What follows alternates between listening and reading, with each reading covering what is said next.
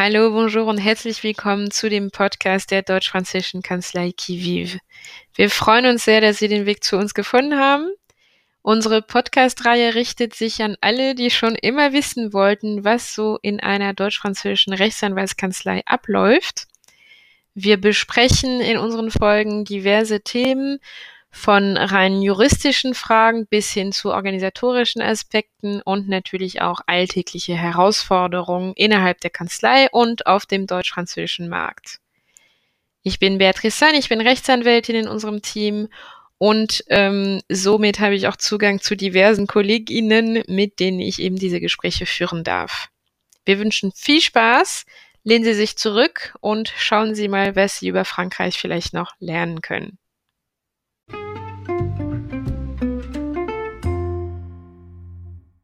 Heute spreche ich mit Christoph. Christoph ist Rechtsanwalt ähm, sowohl an der Rechtsanwaltskammer Paris als auch in Köln und Christoph ist vor allem Gründer unserer Kanzlei und wir unterhalten uns heute über seinen Werdegang und die Herausforderungen, die er so erlebt in einer Kanzlei, insbesondere auf den deutsch-französischen Markt, ähm, in dem wir tätig sind.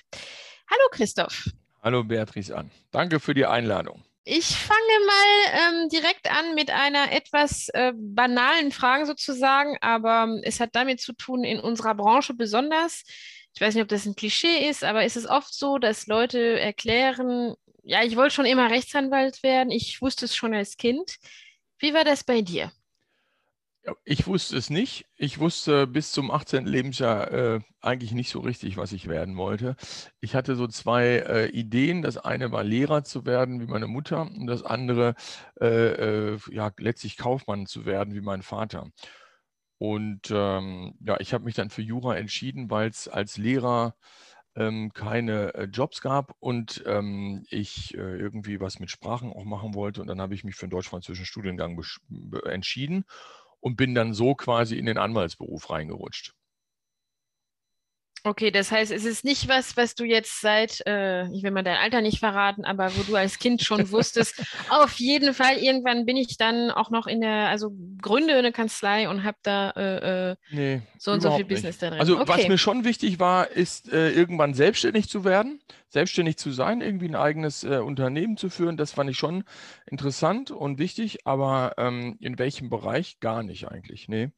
Okay, das heißt, alles ist möglich. Äh, die, die Kanzlei, die existiert jetzt seit 20 Jahren, dieses Jahr, glaube ich. Mhm. Ähm, und wir haben letztes Jahr umfirmiert und wir haben die Marke und das Image äh, modernisiert, alles ein bisschen frisch und anders gemacht einfach. Wie wichtig glaubst du, dass es ist, sich eben dann auch in unserer Branche tatsächlich immer wieder neu zu erfinden? Kommt sowas wirklich an? Also jetzt nicht nur unter Anwälten, aber kommt es auch nach außen wirklich an? Oder ist es tatsächlich nur was, was den Anwalt selbst eben zufriedenstellt, dass wir uns selbst da und die Webseite anschauen und uns denken, Mu ist doch ganz hübsch? Oder, oder kommt es eben wirklich an? Na, ich glaube schon, dass es äh, allgemein wichtig ist, sich ständig in Frage zu stellen und, und sich ständig weiterzuentwickeln. Ähm, das sieht man in der freien Wirtschaft eigentlich überall.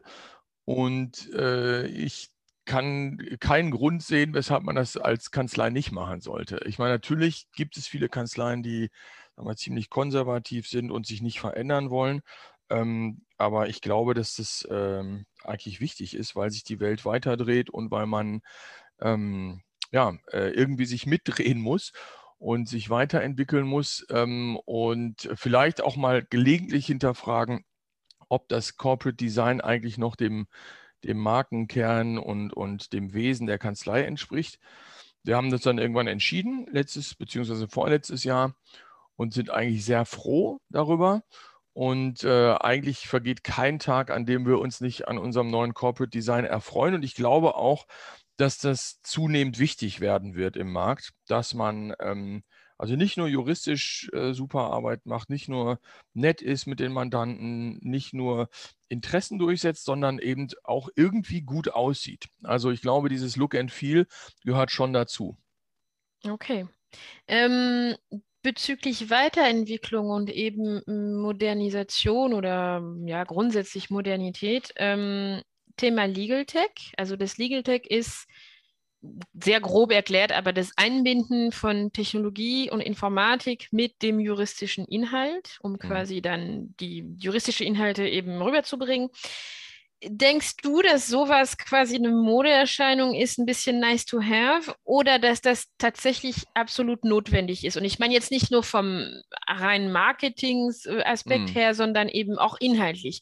Bekommen wir so die Sachen besser rüber äh, erklärt, auch gegenüber Mandanten und so weiter? Wie ist da dein Empfinden? Ähm, das ist echt schwer. äh, nee, die, ähm, also ich, ich, ich glaube, Legal Tech hat also der Einsatz von Technologie zur Bearbeitung von, ähm, von gewissen Fällen hat seine Berechtigung, aber eben nicht überall. Ähm, Legal Tech bedeutet ja letztlich, dass man Algorithmen schreiben muss. Und Algorithmen sind immer quasi äh, ja, so Straßen, die man baut, ja, nein und mit Antworten. Und ähm, das wird sich langfristig, glaube ich, nur dort lohnen, wo man ähm, äh, quasi Massenfälle hat, ähm, wo man quasi ein und denselben Vorgang auf 5.000, 10.000, 20.000 Fälle äh, duplizieren kann. Ähm, in unserem Bereich jetzt, äh, sagen wir, deutsch-französischer Rechtsberatung auf äh, sehr hohem Niveau und sehr individualisierten Niveau wird das schon schwieriger. Ähm, einige sprechen natürlich schon von Legal Tech bei äh, Einsatz von, ähm, von ähm, ja, äh, Digitalisierungsprozessen und so. Ähm, das machen wir ohnehin schon, aber so die echte Legal Tech, wo man quasi ähm, äh, ja, skalieren kann, da bin ich mir offen gestanden nicht sicher. Und ich glaube, ähm, dass es in gewissen Bereichen ähm, wo es Massengeschäfts, Massengeschäft gibt, dass da äh, Legal Tech Lösungen kommen werden. Und da ist, glaube ich, die Anwaltschaft auch ziemlich gut beraten, da die Augen äh, offen zu halten, um einfach nicht von anderen Branchen äh, abgehängt zu werden. Ähm, aber in vielen Bereichen der Rechtsberatung, ich vermute sogar im, im ganzen Bereich jetzt zum Beispiel ähm, in den Prozessen, ja, in den, in den Rechtsstreitigkeiten, Litigation, wird das nicht kommen, sofern man nicht quasi wieder in so einem Massenbereich ist, wie zum Beispiel ähm, ja, äh, die, die, die Massenklage, also ähm, äh, diese, diese ganzen Verfahren jetzt gegen die Automobilhersteller beispielsweise. Da werden natürlich solche Technologien eingesetzt. Aber sagen wir, in unserem Tagesgeschäft glaube ich es nicht. Gleichwohl arbeiten wir natürlich kontinuierlich auch intern dran ähm, und, äh, und schauen, was da für uns machbar ist, weil es schon blöd wäre, wenn man irgendeinen Trend verpassen würde und äh, äh, irgendeinem Technologieunternehmen plötzlich äh, äh, käme und uns den Markt wegnehmen würde. Das würde mich schon ein bisschen hast ärgern. du Hast du da den Eindruck, also äh, ich frage die, ich stelle die Frage natürlich absichtlich naiv, ich äh, setze mich da auch ein bisschen mit auseinander, aber hast du den Eindruck jetzt auf dem Markt und zum Beispiel ein bisschen genauer auf unserem deutsch-französischen Markt, äh, ähm, dass es bereits eben Wettbewerber, andere Kanzleien, was weiß ich, die wirklich enorm kluge Tools da rausgebracht haben oder dass es eher noch in der Phase, das ist mein Gefühl, deswegen stelle ich so die mhm. Frage, ich habe das Gefühl, alle Kanzleien, auch die, die was Kluges äh, hergebracht haben, zu dem wir ja auch gehören eigentlich, ähm, ähm, das ist noch so ein Herantasten, fühle ich halt. Also wo, wo ja, jeder noch klar, schaut überhaupt, klar. wo macht es eh überhaupt Sinn und so. Also ich finde, man hat ganz am Anfang vor ein paar Jahren, als es wirklich ein Wort wurde, hat man fast was Schnelleres erwartet eigentlich. Also das, mhm. das war, das ist jetzt mein Eindruck. Das ist ja, tatsächlich. Ich genauso. Ähm, also es gibt, es gibt natürlich Bereiche, ähm, äh, zum Beispiel im Bereich ähm, äh, Unternehmenskäufer Audits, da gibt es Software, die man da einsetzen kann, um Due Diligence-Prozesse schneller zu machen und so. Mit denen haben wir nichts zu tun. Ähm, die setzen aber große Kanzleien ein und scheinen da relativ gute Effekte mit auch zu erzielen. Aber sagen wir mal, bei uns im Markt, wo man immer quasi das Deutsch-Französische hat und wo man immer sehr individuelle Fälle hat, da ähm, scheint sich das alles relativ lang, langsam zu entwickeln. Und ähm, ich glaube, anders als beispielsweise, sagen wir, im Deutsch-Deutschen, ähm, sagen wir mal, ähm, ähm, für einen deutsch-deutschen Scheidungsanwalt oder für, sogar vielleicht für einen Verkehrsanwalt. Ja, vielleicht gibt es da schon Prozesse, die man da äh, verschlanken kann. Aber sagen wir, unsere Wettbewerber, ich habe jetzt jedenfalls noch von keinem wirklich gehört, der das äh, so macht. Es gibt natürlich ähm, Kanzleien, äh, insbesondere die größeren, die dann solche Software einsetzen aber auch da wieder für Massenverfahren. Äh, ne? Also beispielsweise kenne ich eine Kanzlei, ähm, die ähm, offenbar regelmäßig damit mandatiert wird, 50 oder 100 äh, Gesellschaften in Frankreich ähm, mit einem Mal zu gründen. Und da lohnt es sich natürlich, quasi die einmal gesammelten Daten äh, in so ein System ähm, einzugeben und dann äh, 100 Satzungen und 100 Beschlüsse und 100 Anmeldungsschreiben zu produzieren. Aber das sind ja, wenn man ehrlich ist, eher die Ausnahmen. Also wenn ihr mal einen Arbeitsvertrag macht und ihr macht ja wirklich viele, ja, das ist immer, immer eher so sur mesure, wie man genau, auf Französisch genau, sagt. Einfach den Maßanzug. So. Genau. Und ähm, wir suchen eben noch ähm, nach Bereichen, wo man diese Skalierungseffekte haben könnte. Und die sind, glaube ich, bei uns im Geschäft nicht, ähm, nicht so einfach zu finden. Das stimmt.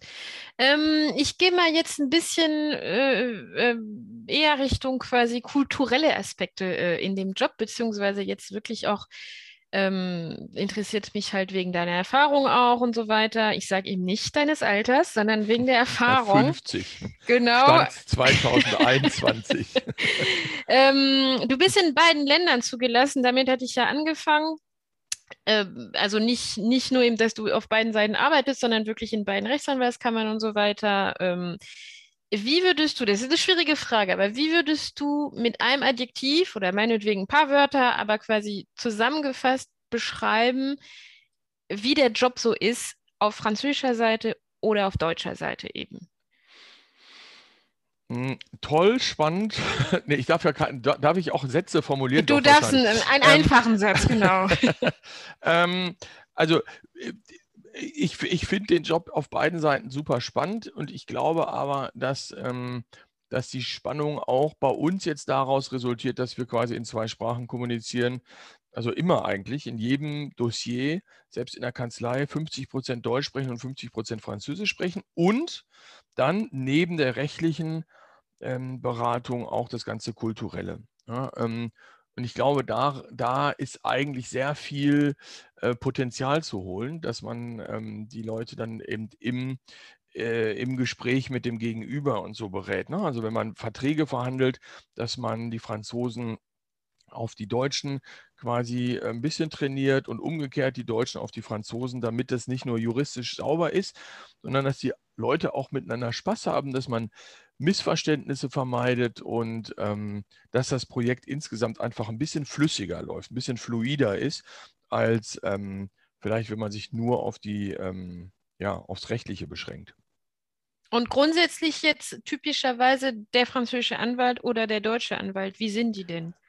Der Anwalt an sich. Beziehungsweise wie, ähm, wie unterscheiden äh, also sich? Halt? Ist, jetzt gehen wir ein bisschen ins Klischee, aber ähm, äh, Jetzt mal grundsätzlich von der Arbeitsorganisation glaube ich, ähm, und da gibt es natürlich Ausnahmen, aber ähm, so das, was ich immer noch sehe, ist zum Beispiel, dass äh, in Frankreich immer noch mit sehr viel Papier gearbeitet wird und sehr viele äh, Akten äh, äh nicht quasi in einem ähm, Ordner gebunden werden, sondern die Unterlagen werden übereinander geheftet einfach. Das ist, sagen wir, aus deutscher Sicht, wo, wo du quasi einen Aktenordner mit einem System hast, ähm, erstmal sagen wir, befremdlich.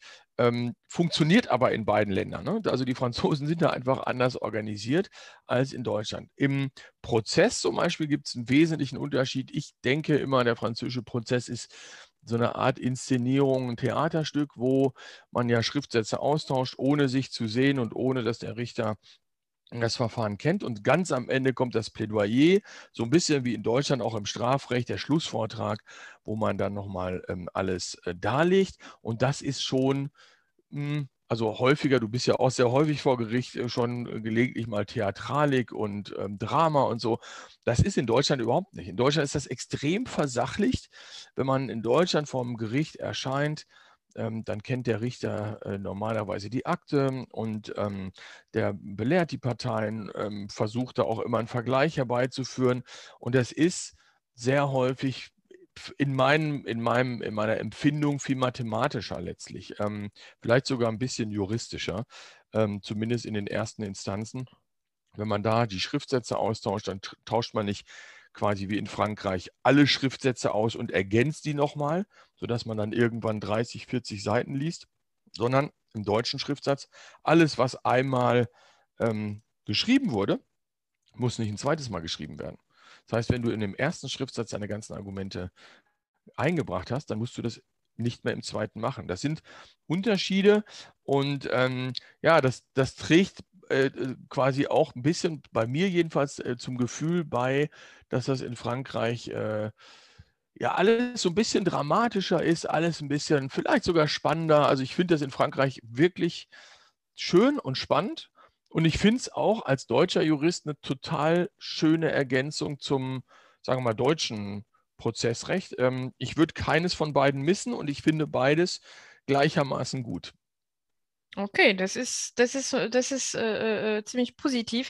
Es ist tatsächlich so, dass mit der Theatralik, wobei, ich weiß nicht, ob ich komme mir nicht wie, wie ein, wie ein, wie ein, ein Schauspieler Macbeth vor der Vogel. Ne, so, so, so stark Romeo nicht. und Julia. So stark nicht, aber zum Beispiel, das stimmt, also Franzosen mögen definitiv gern Papier zum Beispiel mhm. und äh, mit den Schriftsätzen, dass man dann bei Version 6 äh, landet und dann langsam irgendwie einen 70 Seiten Schriftsatz mhm. hat äh, das ist tatsächlich der Fall. Ähm, das knüpft ganz gut jetzt äh, dein, dein, deine positive Einstellung zu beiden Ländern äh, bezogen auf den Job, knüpft ganz gut zu der nächsten Frage, nämlich wollte ich ganz simpel fragen, was auf, bezogen wirklich sehr speziell die Kanzlei jetzt seit 20 Jahren die deutschen Firmen nach Frankreich und umgekehrt die französischen Firmen, die sich im deutschsprachigen Raum implementieren wollen.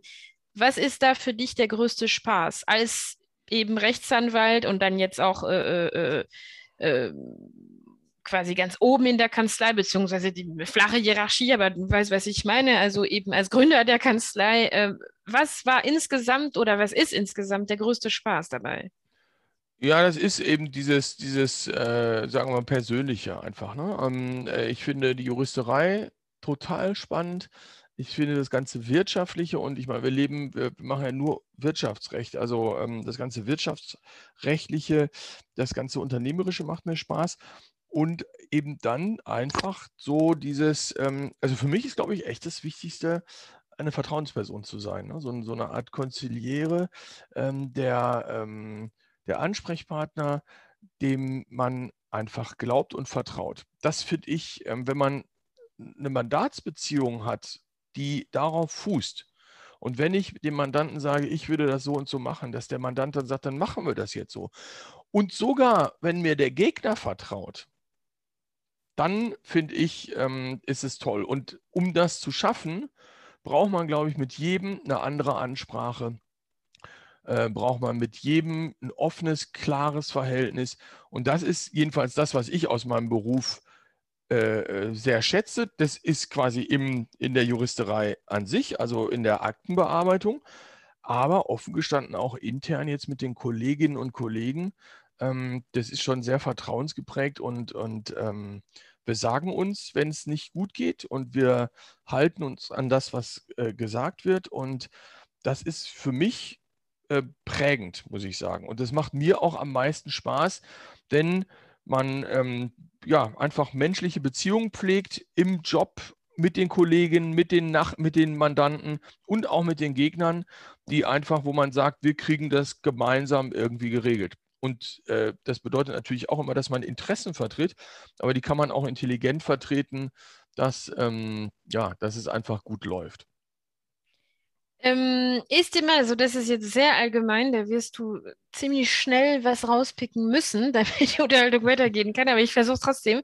Ist dir mal äh, ähm, was Besonderes, muss nicht unbedingt besonders lustig sein, aber irgendwie was eben sehr Prägnantes passiert in Bezug jetzt auf eine Akte, also ich, ich meine jetzt eher Aktenarbeit oder Mandantenbeziehung, ähm, vielleicht was, was damit zu tun hat, dass wir eben auch kulturell sehr viel übermitteln und vermitteln müssen und nicht nur das Juristische tatsächlich.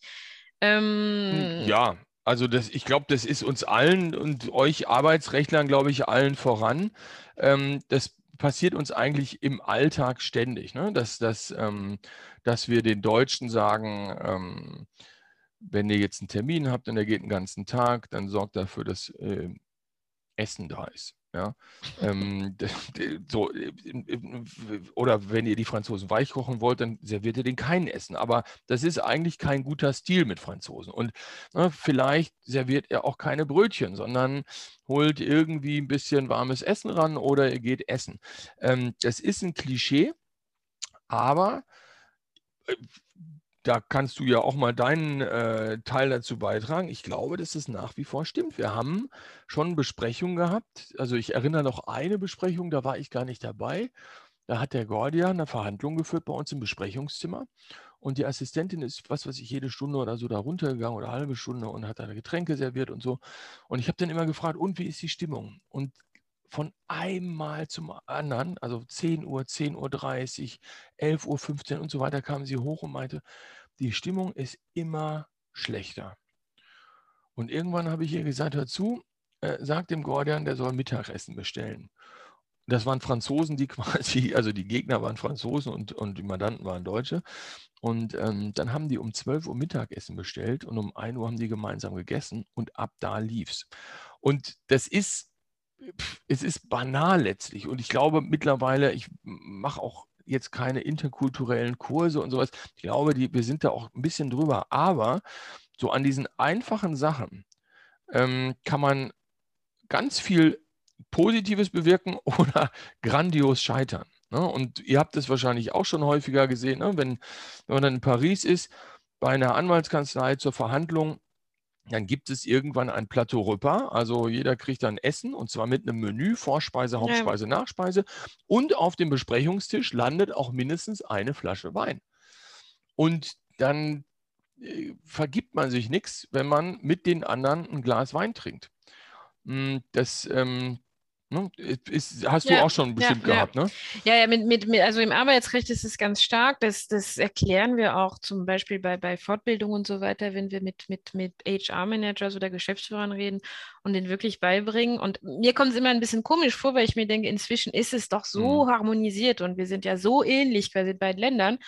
Und dann erklärst du dem deutschen Geschäftsführer, ja, hören Sie mal, wenn Sie von den Mitarbeitern da wirklich was bekommen wollen, dann machen sie erst das Essen zusammen und zwar eben genau. nicht nur ein Sandwich äh, im Flur, sondern äh, auf dem Flur, sondern wirklich ein Essen und dann schauen sie mal zu, dass ja. sie die Besprechung durchführen. Und wenn, wenn wir die Rückmeldung bekommen, dass das so ein Aha-Erlebnis war und dass es dann auch funktioniert hat, dann denke ich mir tatsächlich auch jedes Mal, naja, gut, dass wir gut sind juristisch oder uns halt wirklich Mühe geben, aber auf solche Sachen wird es am Ende ja. dann auch ankommen. Das ja. stimmt. Also ich hatte das auch einmal so nach einem Unternehmenskauf. Da haben wir ähm, ein Unternehmen gekauft für einen deutschen großen Konzern in Frankreich. Das Unternehmen in Frankreich hatte nur 24 Mitarbeiter, aber die hatten alle ziemlich was im Kopf.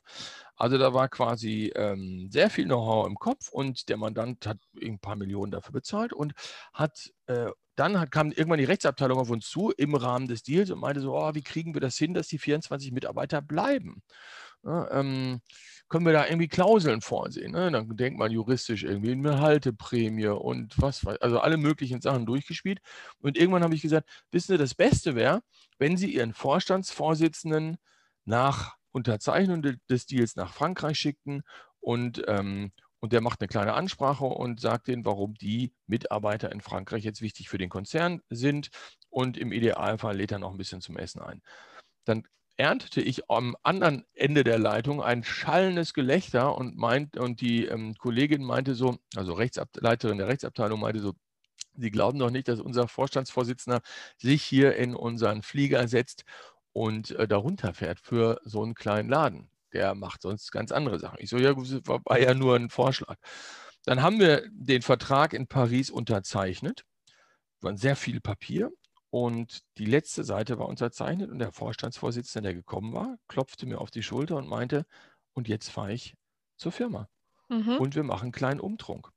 Und die haben keinen einzigen Mitarbeiter verloren. Und das ist es nämlich, äh, was dann quasi den Erfolg macht. Ne? Die, natürlich hatten wir auch Klauseln drin. Ich glaube aber, dass es viel wichtiger war, dass der große Chef aus Deutschland sich mal blicken ließ und dann vielleicht auch ein Apero mit denen organisierte. Das muss kein Hummer und Champagner sein. Es können auch äh, Salamis geschnitten sein und ein Bierchen, ja. Aber es geht da einfach um den Respekt des Einzelnen und da sind Franzosen meines Erachtens noch viel sensibler, dass wenn quasi der Grand Patron vorbeischaut, dann und dann auch noch nett und nahbar ist, dann ähm, hat das in Frankreich einen super Effekt. Okay, ja, Mhm. das stimmt, das stimmt, das stimmt. Und das hast du wahrscheinlich jetzt in den letzten 20 Jahren Oh, oder so häufig, ja, Ü20 ja. Jahren jetzt äh, äh, ziemlich oft gehabt. Ähm, eine letzte Frage. Jetzt gehe ich zurück zum Thema Herausforderungen und was uns alles erwartet und oder hoffentlich nicht erwartet oder je nachdem, wie man es sieht. Ähm, glaubst du, also ich ahne schon die Antwort, aber ich stelle sie trotzdem. Glaubst du, dass wir tatsächlich, vielleicht abgesehen vom Prozessrecht, aber dass wir sonst irgendwann alle von Maschinen ersetzt werden? Also noch zu unseren Lebenszeiten oder Karriereszeiten, sage ich mal. F- Zu unseren Lebzeiten, ähm, ich, ähm, ich glaube nicht. Ähm, auf der anderen Seite habe ich auch nicht geglaubt, dass vielleicht mal Taxifahrer durch Roboter ersetzt werden. Ähm, ähm, also ich glaube es nicht, ich hoffe es nicht. Ich glaube, dass es immer noch Raum gibt für eine individuelle Beratung. Ähm, aber wir werden wachsam sein müssen. Ich glaube, dass es mittlerweile Sachen gibt, auch in der Medizin, also ähm, dass gewisse Diagnoseverfahren vielleicht irgendwann durch, äh, nicht mehr durch Ärzte, sondern durch Maschinen gemacht werden. Und das war, glaube ich, vor fünf Jahren auch noch für uns undenkbar. Wer weiß, möglicherweise ähm, kommt auch irgendwann so eine technologische Revolution, äh, weil Jura ist natürlich auch, ne, Subsumption können natürlich auch viele Algorithmen äh, gebildet werden. Möglicherweise werden wir ersetzt. Ich hoffe es nicht. Ähm, ich glaube es insbesondere nicht in, in dem Bereich, wo wir sind, wo wir quasi noch kulturelle äh, Aspekte einfließen lassen müssen und wo wir eben keine Skaleneffekte haben, ne? also kein, keine, kein, kein Massengeschäft haben. Aber so richtig sicher sind wir uns, glaube ich, alle nicht. Und ähm, Okay, wenn es hart auf hart kommt, können wir immer noch ein Rest das Restaurant aufmachen, in dem die Mitarbeiter dann gepflegt werden müssen Genau, oder so. genau. Aber das ist, glaube ich, echt die große Schwierigkeit jetzt, also jetzt auch bei der Erziehung von Kindern beispielsweise. Ähm, wer kann welchem Kind noch sagen, was quasi, ähm, welcher Beruf noch in 20 Jahren existiert? Das ähm, ist, glaube ich, echt schwierig. Eine große Herausforderung ist wahnsinnig spannend. Ich glaube, wenn man die Augen offen hält und sich anpasst, ähm, dann, dann wird man das schon ganz gut hinbekommen, alles. Und möglicherweise nehmen uns die Maschinen nur alles Uninteressante weg und wir dürfen nur noch Das wäre natürlich der tolle, Traum. Ja. ähm, ähm, hochwertige Sachen machen. Ja, das- so so wird es wahrscheinlich irgendwann vielleicht dann doch kommen. Das ist mal positiv und sehr optimistisch. Das ist gut. Damit beenden wir auch das Gespräch. Vielen Dank. Vielen Dank, Beatrice Ann. Bis Tschüss. dann. Ciao, ciao. Tschüss.